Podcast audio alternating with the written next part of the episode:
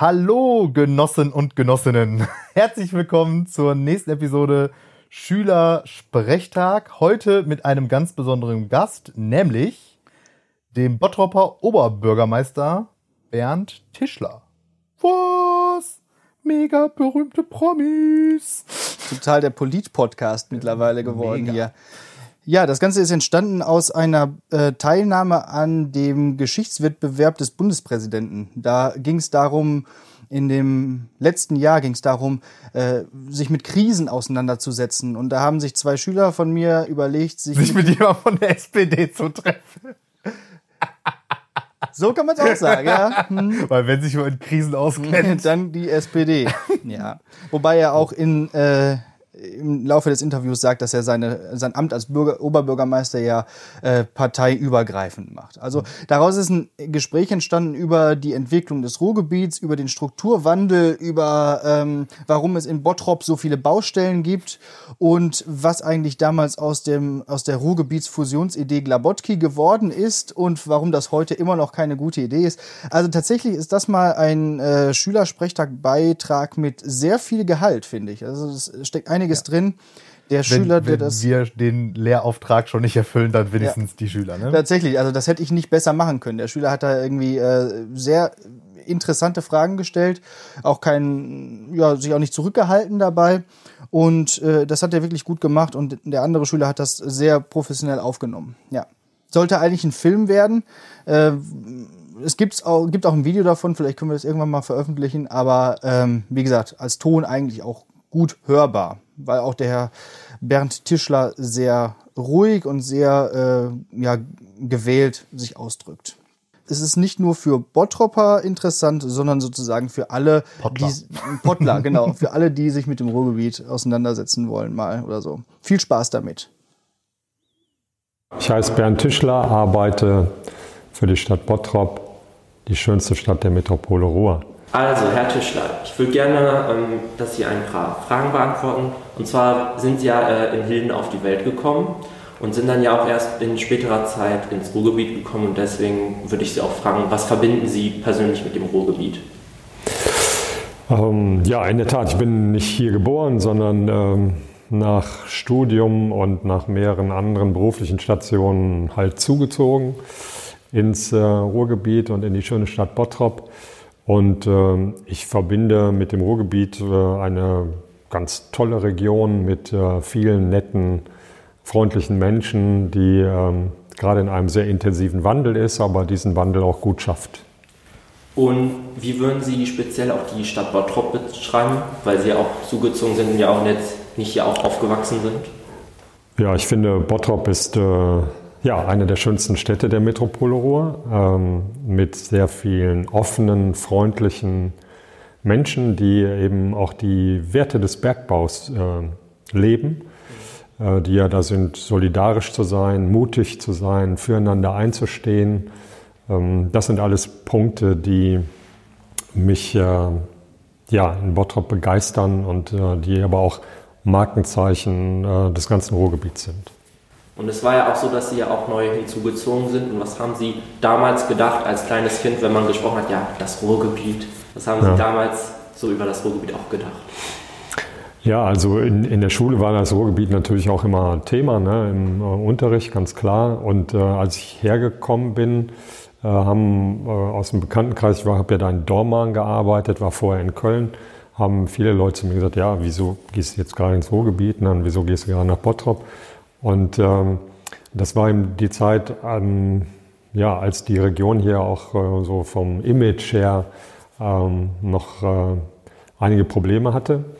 Und äh, das hat mich aber immer angespornt. Ähm, und äh, ich glaube, wenn man heute Bottrop sieht und äh, wenn man die Entwicklung unserer Stadt sich anguckt, dann ähm, kann ich sagen, ich bin richtig stolz auf diese Stadt und auf diese Region, weil wir äh, auf der einen Seite wie keine Region in ganz Deutschland in diesem intensiven Wandel sind äh, und auf der anderen Seite wie keine andere Region fast weltweit diesen Wandel richtig professionell und gut schaffen.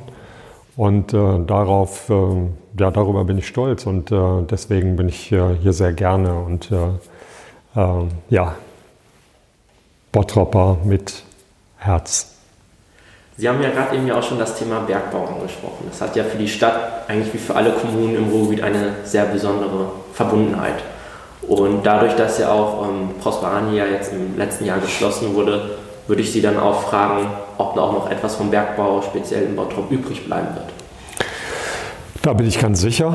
Äh, in der Tat ähm, war das für uns ein ähm, sehr bedeutsames Ereignis. Ne? Das letzte deutsche Steinkohlenbergwerk wird geschlossen nach einer fast 200-jährigen Bergbautradition und dann auch hier in Bottrop. Ähm, da war auch ein Stück ähm, Sentimentalität natürlich dabei. Ne? Und ähm, gleichwohl haben wir uns auf der anderen Seite eben gut vorbereitet auf äh, dieses Datum. Es fiel dann Gott sei Dank nicht vom Himmel, sondern wir haben die Chancen genutzt, äh, uns äh, gut einzustellen auf eine neue Zukunft. Und ähm, wir sind ganz sicher, dass ähm, die Werte, von denen ich eben auch gesprochen habe, dieses mutig sein, dieses solidarisch sein, dieses äh, Zueinanderstehen und einander wertschätzen, äh, dass diese äh, Werte des Bergbaus ähm, auch in der Stadtgesellschaft weiter erhalten bleiben, da bin ich ganz sicher. Und würden Sie auch sagen, dass dazu auch äh, die Instandhaltung der einzelnen Fördertürme gehören, also zum Beispiel jetzt vom Prosper Haniel oder den Malakow-Turm? Ja, unbedingt. Äh, wir werden natürlich äh, Zeugen unserer Industriegeschichte erhalten. Äh, da lege ich auch großen Wert drauf und deswegen ist der Malakow-Turm ja schon unter Denkmalschutz gestellt. Die ehemalige Waschkauer auf Prosper 2 steht unter Denkmalschutz und wir beabsichtigen auch, den Förderturm auf Prosper Haniel, dem großen Bergwerk an der A2, ebenfalls zu erhalten und unter Denkmalschutz zu stellen, um eben ja, der Nachwelt äh, deutlich zu machen, hier war äh, Bergbau und hier hat diese stolze Geschichte des Bergbaus äh, dann ein würdiges Ende gefunden. Und damals, im, ja, als der Bergbau ja seinen Höhepunkt hatte, innerhalb der 70er oder 60er, war das ja auch so, dass in dem Land ja auch viele Prozesse begannen. Zum Beispiel war das ja auch so, dass durch das Ruhrgebietsgesetz, ich glaube im Jahr 1975 war das vom Landtag, wo ja auch verschiedene Fusionen beschlossen wurden. Dann gab es ja auch speziell hier in Ihrer Stadt ja das Projekt Glabotki. Und da wollte ich Sie auch mal fragen, hm, ob, wie Sie das damals auch aufgefunden haben und wie Ihre Meinung persönlich dazu ist. Ja. Zu der Zeit habe ich ja hier nicht gelebt, ne? deswegen kenne ich es auch nur jetzt aus ähm, dem Nachlesen und aus den Erzählungen. Mhm. Und ähm, es war ja so ein Kunstgebilde, ne? aus äh, Gladbeck, äh, Kirchhellen und Bottrop eine Stadt zu machen. Die hat ja auch eine Zeit lang existiert. Die Bottropper ähm, haben sich damit auch arrangiert, aber die Gladbecker haben ja dagegen geklagt und dann äh, auch gewonnen. Und ich glaube, es ist auch in Ordnung, dass äh, am Ende eben Bottrop ähm, mit Kirchhellen zusammengeblieben ist und Gladbeck eben zum Kreis Recklinghausen gegangen ist. Wir als Bottropper ähm, haben da, glaube ich, äh, viel Nutzen draus ziehen können, weil wir eben als kreisfreie Stadt alle Behörden hier äh, bei uns in der Stadt haben, vom Straßenverkehrsamt bis zu den ganzen Umweltbehörden machen wir eben vieles selbst und ähm, dadurch sind wir ein Stück weit auch ähm, ja, effizienter und agiler vielleicht als manch andere. Hätten Sie denn, wenn Sie sich in die damalige Zeit zurückversetzen würden, hätten Sie auch diese Fusion befürwortet, wie jetzt Ihr Parteigenosse Ernst Wilczok? Also ich glaube, ohne dass ich, ich weiß nicht, also wenn ich jetzt zurückblicke, würde ich sagen, nee, ich will das eigentlich nicht. Äh, aus der damaligen Sicht, bei dem auch wahrscheinlich politischen Druck und äh, bei dem gesellschaftlichen Diskurs, den es zu der Zeit gab, äh, waren ja viele dafür, ähm, Verwaltungen zu stärken, äh, Prozesse dann zu optimieren. Ob man sich diesem Druck hätte entziehen können, weiß ich nicht. Wie gesagt, im Nachhinein bin ich froh, dass es so ist, wie es jetzt ist. Und im Laufe der Jahre wird ja auch noch immer davon gesprochen, dass die oder ja, dass das Ruhrgebiet eventuell auch eine Einheitsgemeinde sein soll. Ja, das glaube ich, äh, sollten wir nicht anstreben, sondern ähm, wir sollten unsere Kraft ziehen aus dieser polyzentrischen Region. Ähm, ich glaube, wenn man den Menschen überstülpt, äh, so wir, wir machen jetzt mal eine Ruhrstadt und äh, man identifiziert sich nicht mehr mit Bottrop, Essen, äh, Oberhausen oder Gladbeck oder mit welcher der 53 Städte Sie auch mögen, Ähm, das würde den, den Menschen nicht gefallen. Ich glaube, es ist auch schwierig zu handeln. Und deswegen ähm, ist es, glaube ich, gut, so wie wir es machen, dass wir sehr intensiv miteinander kooperieren. Sie wissen, es gibt äh, den Regionalverband Ruhr. Äh, und da sind alle 53 Städte quasi unter einer Klammer, unter einem Dach. Und ähm, es gibt den sogenannten Kommunalrat, da treffen sich die Oberbürgermeister und die Landräte regelmäßig, um Dinge gemeinsam zu besprechen und zu Probleme zu lösen und äh, Dinge zu organisieren.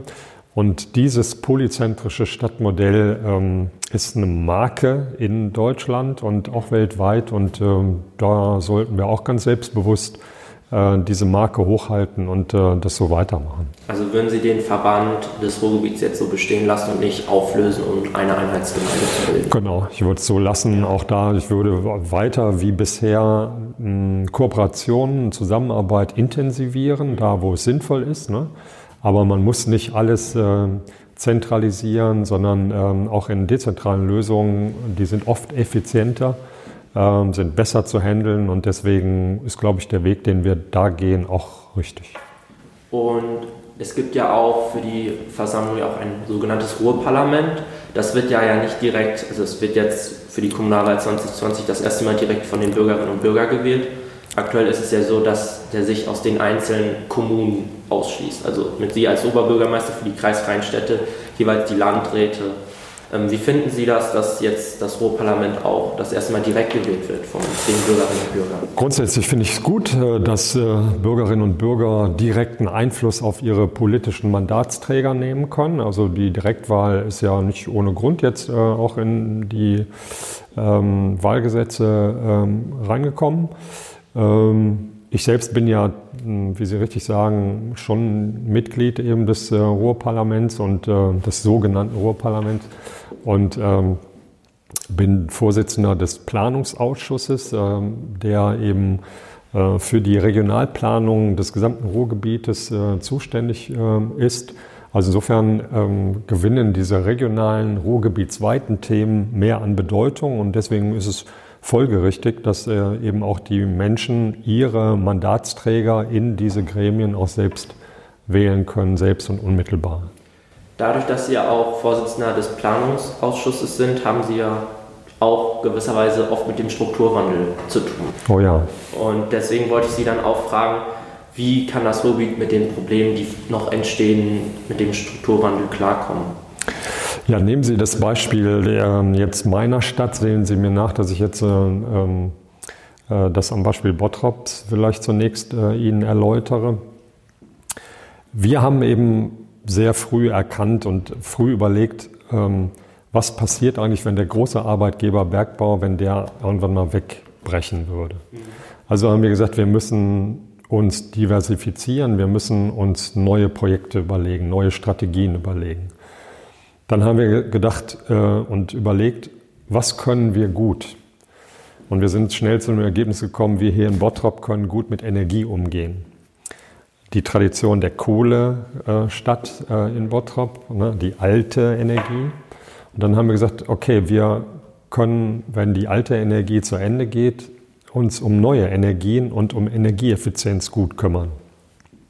Und deshalb haben wir diesen großen Wettbewerb um die Innovation City äh, gewonnen und äh, sind eben jetzt seit nunmehr neun Jahren dabei, die Stadt so energieeffizient umzubauen, dass sie unglaubliche 50 Prozent ihrer CO2-Emissionen reduziert im Vergleich zu vor zehn Jahren. Wir sind sehr sicher, dass wir diese Ziele erreichen. Und wir haben uns, wenn Sie so wollen, mit diesem Projekt neu erfunden. Wir haben also der Stadt eine neue Perspektive ähm, gegeben, eine neue Zielrichtung. Früher eben haben alle Leute gesagt, oh, was passiert, wenn der Bergbau zu Ende geht, ne, gehen dann die Lichter aus. Und dieses ähm, ist in Bottrop überhaupt nicht entstanden, sondern die Leute sagen, hey, wir haben ein neues Projekt, wir sind stolz, wir sind die Innovation City, wir machen weltweit vor, wie Klimaschutz und Energieeffizienz funktionieren. Und, und das ist ganz wichtig, wir machen auch vor, dass das ökonomisch erfolgreiche Projekte sind, die also neue Jobs bringen, die neue Perspektive für die Stadt bringen. Und das ist eine schöne Erfolgsgeschichte Bottrops, die national, aber auch vor allem international nachgefragt wird. Ich war jetzt im letzten Jahr wieder in Russland und in China und habe das Bottropper Projekt vorgestellt. Und ähm, was gibt es Schöneres, äh, als wenn man äh, als Oberbürgermeister sagen kann, ähm, der Weg, den diese Stadt geht, der ist ein weltweit nachgefragter. Das, was Sie jetzt gerade erläutert haben, war ja ein positives Beispiel für den Strukturwandel ja. anhand, anhand Ihrer Stadt Bottrop. Es gibt ja, ja auch, ich sage jetzt mal, viele andere Kommunen im Ruhrgebiet, die ja damit deutlich, ähm, deutlichere Probleme haben. Was würden Sie als Oberbürgermeister für die anderen Kommunen raten, was sie ändern sollen? Ja, ich würde mir natürlich nie anmaßen, jetzt äh, meinen Kolleginnen und Kollegen irgendwelche Ratschläge äh, geben zu wollen. Ich glaube, jede Stadt muss in diesem polyzentrischen Modell ähm, versuchen, so die eigene Rolle zu finden. Ne? Das, das klappt ja in vielen Städten ausgezeichnet. Gucken Sie nach Dortmund, nach Bochum ähm, oder auch nach Essen und ähm, Duisburg. Äh, also Städte, die die so auf dem Weg äh, sich gemacht haben als Wissenschaftsstädte, als äh, Hochschulstädte. Ähm, die sind gut unterwegs. Das heißt, wir werden das mit dem Wandel, ähm, glaube ich, jeder auf seine Art äh, schon hinbekommen. Aber es gibt ja immer noch ein, zwei Sachen, die sich speziell ändern müssen. Was müsste sich Ihrer Meinung nach noch speziell ändern? Oh ja, es müsste sich unbedingt ändern, dass ähm, das ähm, Finanzierungssystem Deutschlands was die kommunalen Ausstattungen angeht, muss sich ändern. Wir haben ja hier im Ruhrgebiet eine erhebliche höhere finanzielle Belastung durch ähm, soziale Kosten, äh, weil bei uns eben mehr Menschen äh, leben, die wenig Einkommen haben, die eine Unterstützung des Staates brauchen und das finanzieren wir als Städte. Und ähm, es, wird, es gibt ein Ungleichverhältnis der Finanzierung. Äh, der Bund macht eine schwarze Null und das Land äh, macht eine schwarze Null, aber die Städte, insbesondere im Ruhrgebiet, haben deutlich mehr Probleme, was äh, Finanzierungsströme angeht. Und da muss sich unbedingt was ändern, äh, damit es gerechter zugeht im Land und damit die Lebensbedingungen ähm, im Ruhrgebiet genauso sind wie in Baden-Württemberg oder Bayern. Vergessen wir nämlich nicht, dass äh, über den Finanzausgleich in der Kohlezeit wir dafür gesorgt haben, dass in Baden-Württemberg und Bayern äh, Industrien angesiedelt werden konnten und äh, das sollten wir nie außer Acht lassen. Und dazu würde man, würde ich auch die nächste Frage stellen wollen, wie Ihrer Meinung nach das Ruhrgebiet auch attraktiver für junge Menschen auch wieder werden sollte. Da ähm, würde ich auch jetzt das Beispiel Bottrop äh, gerne nehmen. Wir haben eine Hochschule hier in der Stadt angesiedelt vor einigen Jahren und ähm, die sehr erfolgreich ist. Und äh, ich merke eben, ähm, dass gerade durch das Thema Wissenschaft, Bildung, viele junge Menschen äh, ähm, hier in der Region bleiben, um ihre Ausbildung zu machen. Und äh, durch eben solche Zukunftsprojekte wie die Innovation City gibt es eben viele neue Jobs, gerade für diese jungen, gut ausgebildeten Menschen. Also ähm, das, das können Sie jetzt auf die anderen Hochschulstandorte genauso ausdehnen. Und ähm, ich glaube, darum muss es gehen, dass wir eben hier weiter attraktiv sind für auch äh, Ausgründungen aus den Universitäten, Start-ups, sogenannte Start-ups äh, organisieren und dass eben äh, neue Jobs auch angeboten werden für junge Menschen, gerade in diesen Strukturen. Und Sie haben ja jetzt ja auch angesprochen, dass es eigentlich hauptsächlich Umbrüche gibt, die auch der Stadt gelungen sind. Gibt es eventuell auch Umbrüche, die jetzt bei der Stadtbevölkerung nicht so gut ankamen? Ja klar, also äh, man hat äh, immer Probleme. Auch jetzt ähm, das Thema Finanznot hatte ich angesprochen. Ne? Wir, haben, wir erleben gerade, dass wir ein riesiges Bauprogramm äh, abwickeln mit ganz vielen Baustellen im Stadtgebiet, wo jetzt die Leute sagen, Mensch, jetzt bauen die da schon wieder und da der Kanal und da die Straße und wir können kaum noch von A nach B kommen. Also natürlich gibt es in einer Stadtgesellschaft und gerade in so einer Metropole wie das Ruhrgebiet immer solche Probleme. Aber ich glaube, ähm, das Große und Ganze, nämlich die richtige Zielrichtung und ähm, das richtige Anschieben, das ist uns gelungen und äh, auf dem Weg sollten wir fortschreiten. Und um diesen Aufbruch zu gelingen, haben Sie jetzt ja beschlossen, neue Projekte zu beschließen. Das gehört ja unter anderem dazu, den Bildungsstandort zu erweitern oder auch wollen Sie dann auch ähm, Kulturprogramme auch helfen, wie jetzt zum Beispiel genau. die Stadt Gelsenkirchen, die ja auch das Musiktheater jetzt ja eröffnet hat und ja, genau. ja auch an genau. Bedeutung hinzugewonnen hat. Genau, ganz wichtig, ne? Kultur als äh, weiterer sogenannter weicher Standortfaktor, der eben auch äh, Jugendliche natürlich anspricht. Ähm, sie haben, wir haben, glaube ich, die dichteste Theater- und Kulturlandschaft ne, ganz Europas. Müssen wir uns auch immer noch mal klar machen. Und wir machen gerade in Bottrop zwei riesige äh, Kulturinvestitionen. Wir werden äh, unser Kulturzentrum in diesem Jahr baulich erweitern für 4 Millionen Euro. Und wir bauen ähm, an unserem Museum, dem Quadrat, der Perle des ähm, Ruhrgebietes, was die Museumslandschaft angeht. Da werden wir für 10 Millionen eine Erweiterung bauen, die auch finanziert ist von externen. Und ähm, das sind äh, schöne Zeichen, dass neben nach dem Bergbauende auch durch Investitionen in Kultur und Bildung was Neues entsteht. Sozusagen, dass ja auch viele Themen, ähm, viele Bereiche auch Hand in Hand gehen, also Kultur, genau. äh, Bildung, Freizeitgestaltung, ja, Sport, Sport, genau, genau ja. alles Mögliche in dem ja. Bereich. Dann würde ich jetzt persönlich auch zur Kommunalpolitik zurückkommen. Aktuell sitzt er jetzt hier im, im Rat, hat ja die SPD noch 47, ich glaube, 7 Prozent ungefähr der Ratsmandat. Und das ist ja auch so, dass ja im nächsten Jahr jetzt auch die Kommunalwahlen anstehen und durch die steigenden Tendenzen anderer Parteien ist es ja so, dass auch ihre Macht auch eventuell dadurch auch wackelt als Genosse im Rat eventuell und wie oder was wollen Sie dagegen machen, um diese Macht, diesen Machterhalt zu stabilisieren?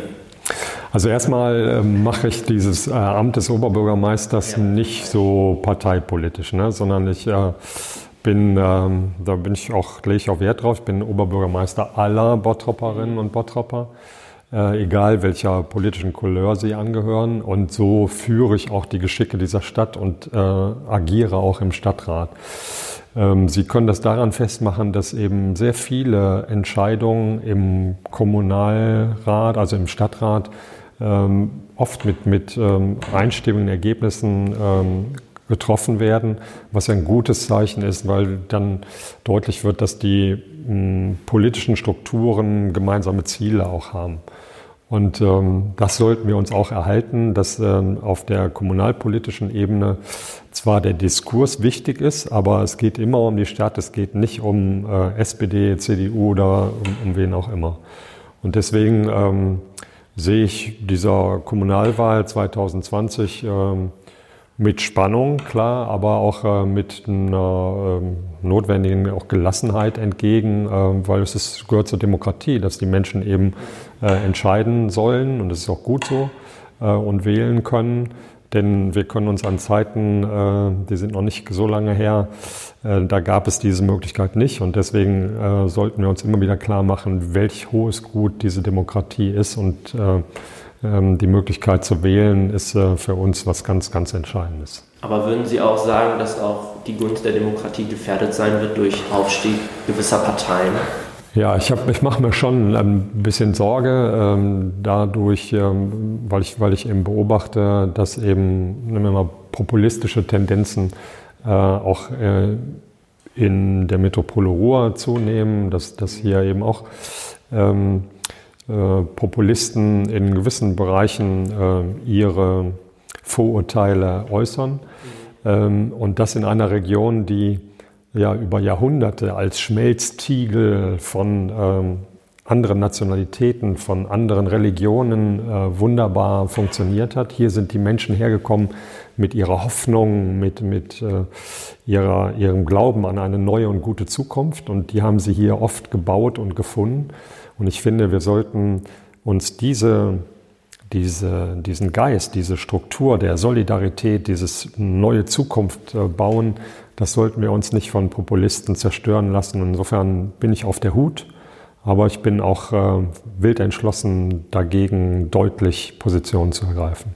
Weil man konnte das ja auch merken bei der Bundestagswahl 2017, dass ja auch die AfD in ihrem äh, Bundestagswahlkreis ähm, Bottrop-Recklinghausen 3 ja auch mehr als 10 Prozent der Stimmen geholt hat. Genau. Das ist ja auch eine quasi Stimmungsmeinung der Kommune ist. Wie würden Sie das auch bezeichnen? Ja, ich glaube, ähm, ich führe das darauf zurück, dass es natürlich jetzt gerade in unseren Zeiten ähm, eine sehr schnelllebige Zeit ist, dass äh, viele Menschen äh, vielleicht auch ein Stück weit verunsichert waren, Sorge haben Und äh, ich arbeite eben sehr hart dafür, ähm, den, den Menschen eben diese Sorgen zu nehmen. Ich nehme diese ernst, ne? aber ich versuche, die Sorgen zu nehmen, weil, und das kann ich nur, indem ich eben gute Politik mache und gute ähm, äh, Entscheidungen herbeiführe. Und mh, hm, jetzt nochmal zurück nach Bottrop, gucken Sie sich äh, die Erfolgsgeschichte dieser Stadt an. Äh, eigentlich bin ich optimistisch, äh, dass ich dadurch auch ähm, Menschen wieder ähm, zurückführen kann, äh, die auf anderen Wegen waren. Das ist eigentlich auch ein ganz gutes Beispiel und darauf wollte ich auch kommen. Ist es für Sie auch persönlich oder wollen Sie auch persönlich auch 2020 wieder als Oberbürgermeister kandidieren? Ja, ich sage dann ähm, jetzt mal, äh, bis dahin fließt ja noch ein bisschen Wasser, die dann renaturierte Emscher herunter. Ähm, und äh, es wird in diesem Jahr, im Laufe des Jahres, wird es so Entscheidungen geben. Äh, und ähm, dann werde ich die Ihnen auch sofort mitteilen. Das finde ich gut. Und ganz am Anfang habe ich ja auch schon erwähnt, dass Sie ja nicht gebürtiger Bottropper oder Ruhrgebietler sind, sage hm. ich jetzt mal. Weil Sie sind ja in Hilden aufgewachsen, im, im Rheinland und also Sie haben ja auch schon gesagt, dass das Studium Sie hauptsächlich auch ins Ruhrgebiet verschlagen hat. War das oder gab es auch noch andere Gründe außerhalb des Studiums? Nee, also meine Geschichte ist irgendwie so, dass ich äh, in, in, in Hilden bin ich nur geboren. Ich bin im Vorort von Düsseldorf aufgewachsen, habe dann in Dortmund äh, Städtebau studiert und bin von Dortmund nach Köln gegangen äh, und dann nach Dormagen und dann gab es irgendwie dieses Jobangebot, ins Ruhrgebiet zu kommen. Bin, ich bin hierher gekommen und äh, ich habe mich in Bottrop verliebt und äh, es gibt keinen schöneren Platz zu arbeiten als hier in Bottrop. Und so bin ich ins Ruhrgebiet gekommen. Und zu meiner letzten Frage würde ich noch fragen, was wünschen Sie sich für das Ruhrgebiet in den kommenden Jahren oder Jahrzehnten? Ich wünsche mir, dass wir diesen Wandel, in dem wir sind, dass wir den weiterhin so gut und vielleicht noch ein Stück besser ähm, in der gesamten Metropole schaffen. Und ich wünsche mir, dass es äh, ein Stück weit gerechter noch zugeht ähm, im Vergleich zu äh, in, in, bezogen auf ganz Deutschland. Dann würde ich mich bedanken bei Ihnen für das Interview. Sehr gerne.